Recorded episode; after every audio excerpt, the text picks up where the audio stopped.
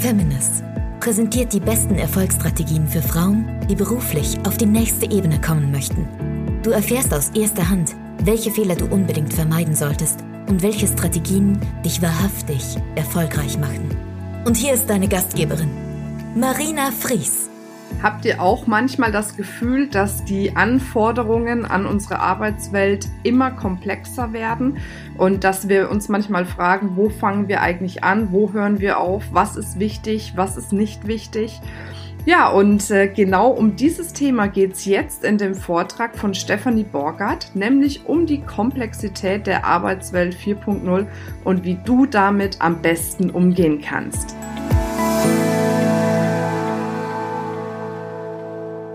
Globalisierung, Digitalisierung, Flexibilisierung. Das ist der Dreiklang, der im Moment so unsere Arbeitswelt definiert, bestimmt oder auch verändert. Über die Globalisierung sprechen wir im Moment nicht mehr so viel, sollten uns aber bewusst machen, dass sie, dass das Internet den Vernetzungsgrad in unserer Welt und auch in unserer Arbeitswelt hat explodieren lassen und damit den Grad der Komplexität draufgesetzt hat. Unter Flexibilisierung, da finden sich im Moment die Diskussionen um die zukünftigen Arbeitszeitmodelle. Die Grünen haben im Wahlkampf Homeoffice Pflicht oder Recht für alle gefordert. Da findet sich die Frage, brauchen wir jetzt einen Kicker oder tut's auch Billard im Aufenthaltsraum? Und ähm, manchmal treibt es auch absurde Blüten. Mein Mann hat ähm, in der letzten Woche ein Jobangebot gekriegt, unaufgefordert über Xing. Und da stand nach der ganzen Beschreibung am Ende, und für dein tägliches Wohl sorgt eine Feelgood-Managerin. Ich habe nicht weiter nachgefragt. Die Feelgood-Manager gehören aber so zu, zu der Rolle in, in unserer Arbeitswelt, die mich so ein bisschen auf die Palme klettern lässt, weil sich dahinter die Idee verbirgt, es läuft jemand durch die Büros, guckt, wie viel und oft sie lächeln und leitet daraus ab, wie glücklich sie an ihrem Arbeitsplatz sind. Das geht aber noch absurder. Irgendwann vor zwei Wochen oder so habe ich auf Facebook gelesen, es gibt einen neuen Ausbildungsgang. Und wenn jemand von Ihnen Lust hat auf eine total absurde Ausbildung, dann können Sie jetzt Stimmungsarchitekt werden. Der, der größte Hype im Moment ist sicherlich ähm, die Digitalisierung. Und ähm, es wird ja sehr schwarz-weiß gezeichnet. Auf der einen Seite wird immer wieder die Frage aufgeworfen, haben wir morgen alle noch einen Job? Und wenn ja, welche? Werden wir alle durch Roboter ersetzt? Und auf der anderen Seite geht es immer darum, dass wir es noch bequemer haben werden, dass Dinge alle noch viel schneller gehen und dass wir noch mehr elektronische Unterstützung kriegen. Jetzt ist dieser Hype nicht wirklich neu. Ich bin von Haus aus Ingenieurinformatikerin und ich habe in den 1980ern Informatik studiert und damals gab es so eine künstliche Intelligenzwelle. Da hatten wir alle Sorgen, dass morgen alle Jobs von Robotern gemacht werden. So, wir haben 2017. Wir haben immer noch Jobs. Und es ist mal wieder eine Welle. Nichtsdestotrotz ähm, macht sie ganz viel mit den Menschen und sie stößt auch viele Gedanken in den Organisationen an. Und ähm, es ist ja schon so, dass ein paar Dinge sich im Moment sehr beschleunigt verändern. Also wir haben Unternehmen, die ähm, verdienen ihr Geld mit Taxifahrten, obwohl sie keine eigenen Taxen besitzen. Es gibt Unternehmen, die verdienen ihr Geld mit Übernachtungen, obwohl sie keine Hotels oder äh, Pensionen besitzen. Und ich weiß, wer von Ihnen allen hat eigentlich so ein Wearable Smartphone, irgendwas, das alles Mögliche trägt, wie viel Sie laufen, wie Ihr Herzschlag ist? Echt so wenig? Phew. Also dieser Markt zum Beispiel ist explodiert seit 2014, also alles, was Wearable ist. Und wir produzieren ja auch unfassbare Mengen an Daten mit all unseren Apps und all unseren Fitness-Trackern und all unseren SMS und WhatsApp und was wir so durch die Welt schicken. Und ich wollte schon immer mal in einem Vortrag mit Riesenzahlen um mich werfen, deswegen tue ich es jetzt einfach mal. Es gibt eine Prognose, die sagt, bis 2020 wird das weltweite Datenvolumen, Damenvolumen, das wäre auch schön, das, Dafür ist die Zahl in der Tat ein bisschen sehr groß. Also nehmen wir das Datenvolumen. Bis 2020 wird das auf 44 Zettabytes angewachsen sein. Das ist eine 44 mit 21 Nullen hinten dran. Also ziemlich groß. Übersteigt natürlich, also bei weitem meine Vorstellungskraft von Zahlen, ist aber ziemlich viel. So, die Wirtschaftswoche prognostiziert, dass genau eigentlich per sofort 4,4 Millionen unserer Jobs in Deutschland von Robotern übernommen werden könnten. Und die haben freundlicherweise auch eine Hitliste aufgestellt, welche Berufe im Moment das höchste Substituierungspotenzial haben.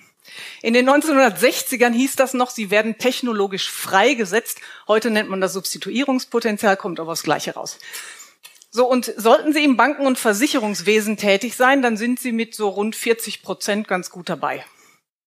In Fertigungsberufen liegt der Prozentsatz bei 70. Fleischer übrigens auch, liegen auch bei 40, also gleich mit Bankern und Versicherungen, warum auch immer. Und man kann so ein bisschen depressiv werden, wenn man sich die Liste der Reihe nach anguckt, aber es gibt auch eine gute Nachricht darin. Und das ist vielleicht der Berufstipp des Tages, ich weiß es nicht, wenn Sie noch beruflich flexibel sind. Dann gibt es einen Beruf, den Sie vielleicht ab morgen ergreifen sollten. Wenn Sie 0% Substituierungspotenzial haben wollen, dann werden Sie Musiklehrer. Die sind nicht zu ersetzen. So, und wir leben, wir leben ja auch ganz kleiner Konsumgesellschaft, die so einen Motor hat, der heißt immer höher, schneller, weiter, mehr davon.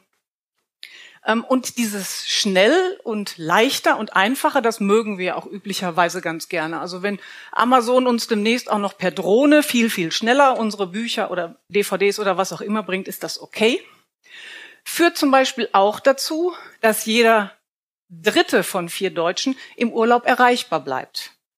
Wenn man so an Substituierungspotenzial denkt, ist es vielleicht auch nicht schlimm, dann können sie halt auch dauerhaft da bleiben, man weiß es nicht.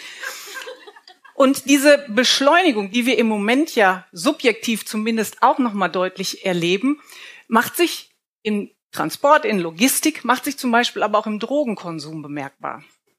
Der Kaffeekonsum steigt immer weiter an, der Ecstasy-Konsum steigt und die im Moment amtierende Top-Manager-Droge ist Ritalin.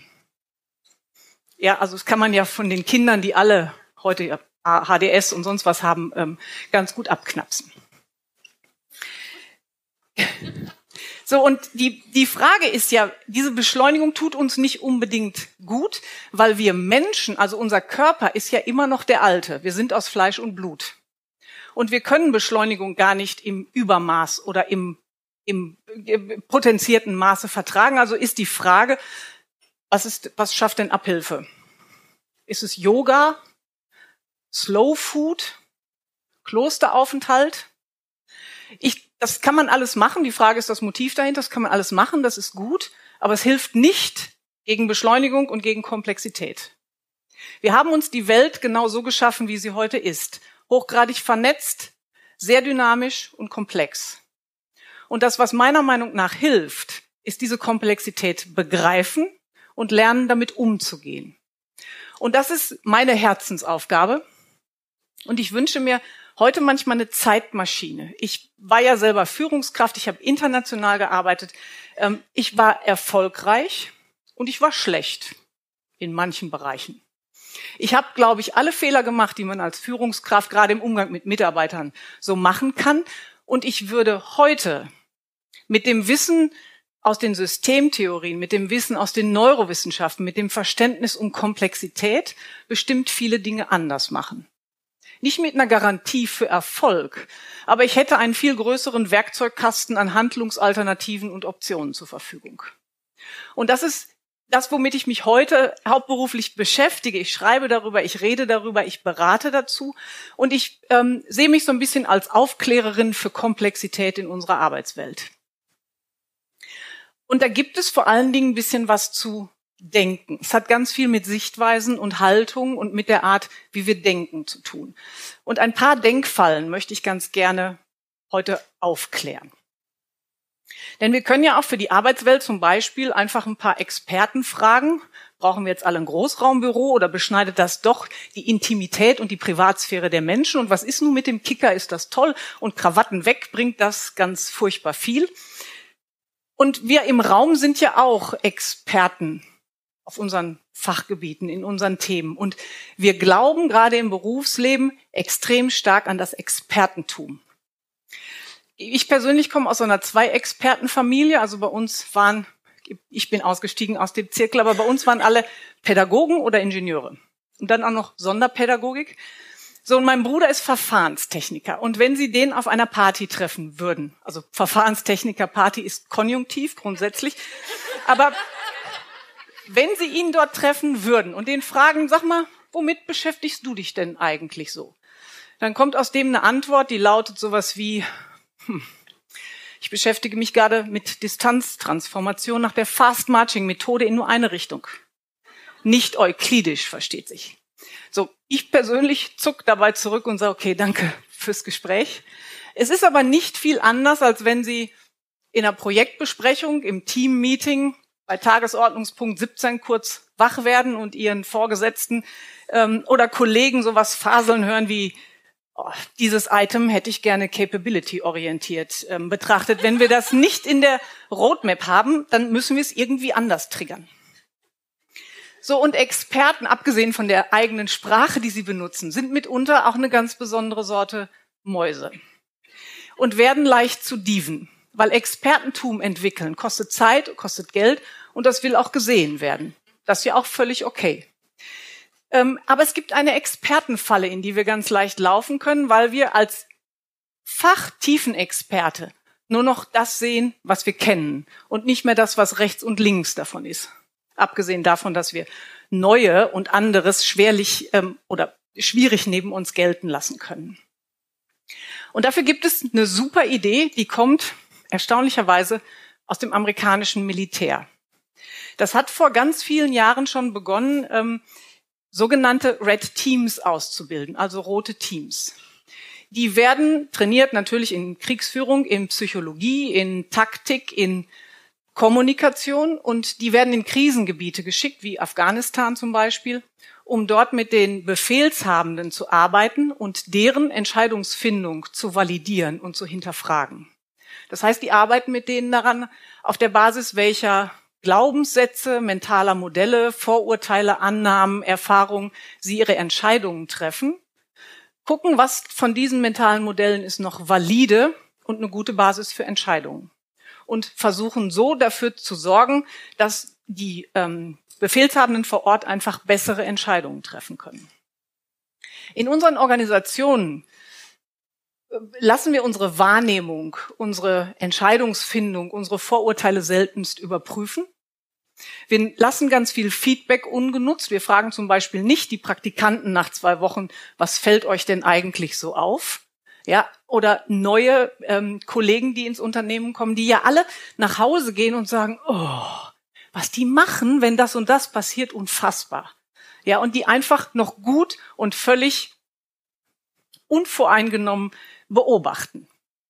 Deswegen wäre auch gerade fürs Meistern von Komplexität mein erster Wunsch, dass es Red Teams in allen Organisationen gibt und dass wir auch für uns selber vielleicht unser eigenes Red Team sind und unsere Wahrnehmung, unsere Vorurteile, unsere Stereotype ab und zu mal auf den Prüfstand stellen, ob sie eigentlich noch valide sind.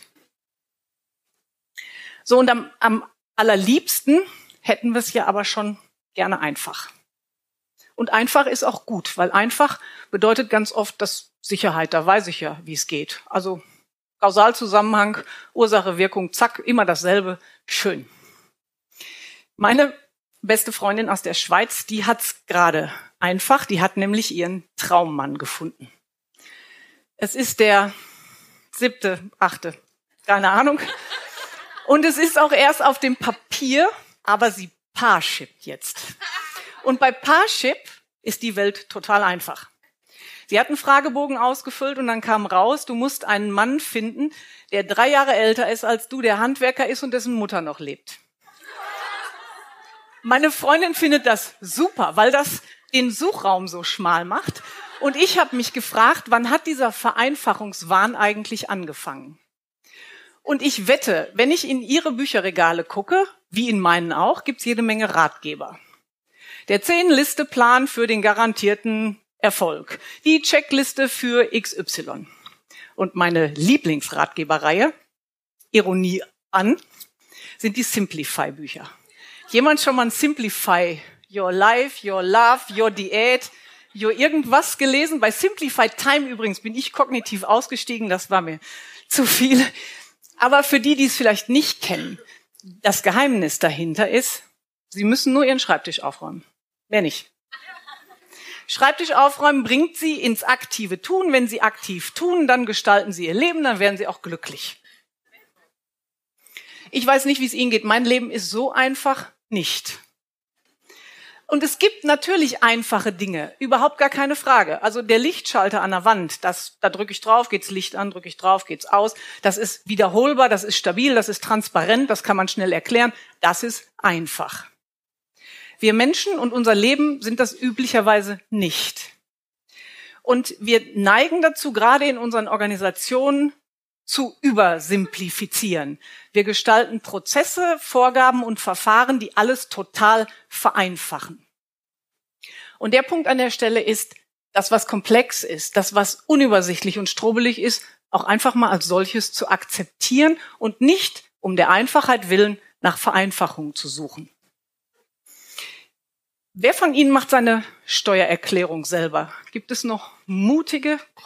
Sie haben meinen vollsten Respekt, absolut. Ich steige da nicht durch. Ich habe das outgesourced an einen Experten, nennt sich Steuerberater. Wenn Sie Expertinnen sind in unserem Steuerrecht mit seinen 200 Gesetzen und 100.000 Verordnungen, dann wissen Sie ja sicher, dass Sie Herzschrittmacher und Prothesen mit dem ähm, geringeren Steuersatz angeben können. Zubehör und Ersatzteile aber mit dem vollen. Das ist Ihnen schon klar, oder?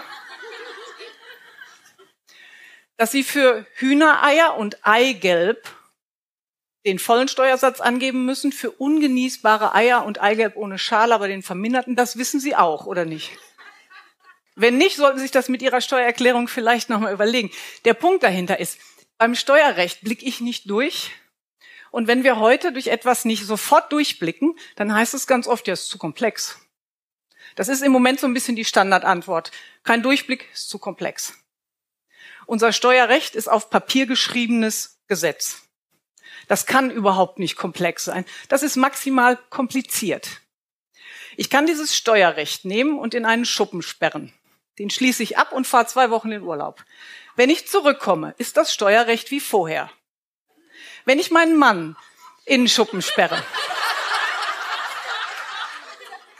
Ich habe es noch nicht probiert, aber er wird nicht der Alte sein, wenn ich nach zwei Wochen zurückkomme. Und das ist der Unterschied zwischen kompliziert und komplex. Das eine verändert sich nicht, wenn von außen nichts einwirkt. Das andere hat eine Eigendynamik. Und wir Menschen und wir als Teams und als soziale Systeme in Organisationen sind komplexe Gebilde. Da passiert auch immer irgendwas.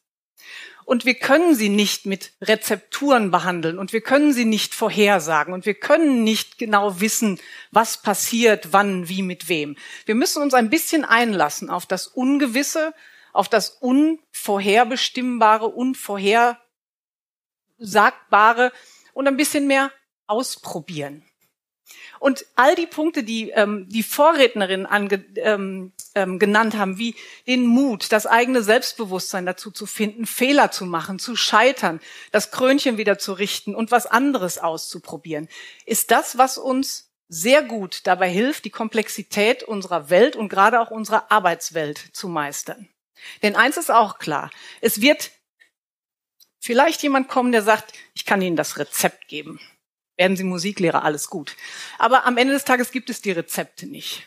Wir finden niemanden, der uns ein Lebensrezept gibt oder ein Berufskonzept gibt. Wir müssen es rausfinden. Und das bedeutet, Komplexität zu meistern.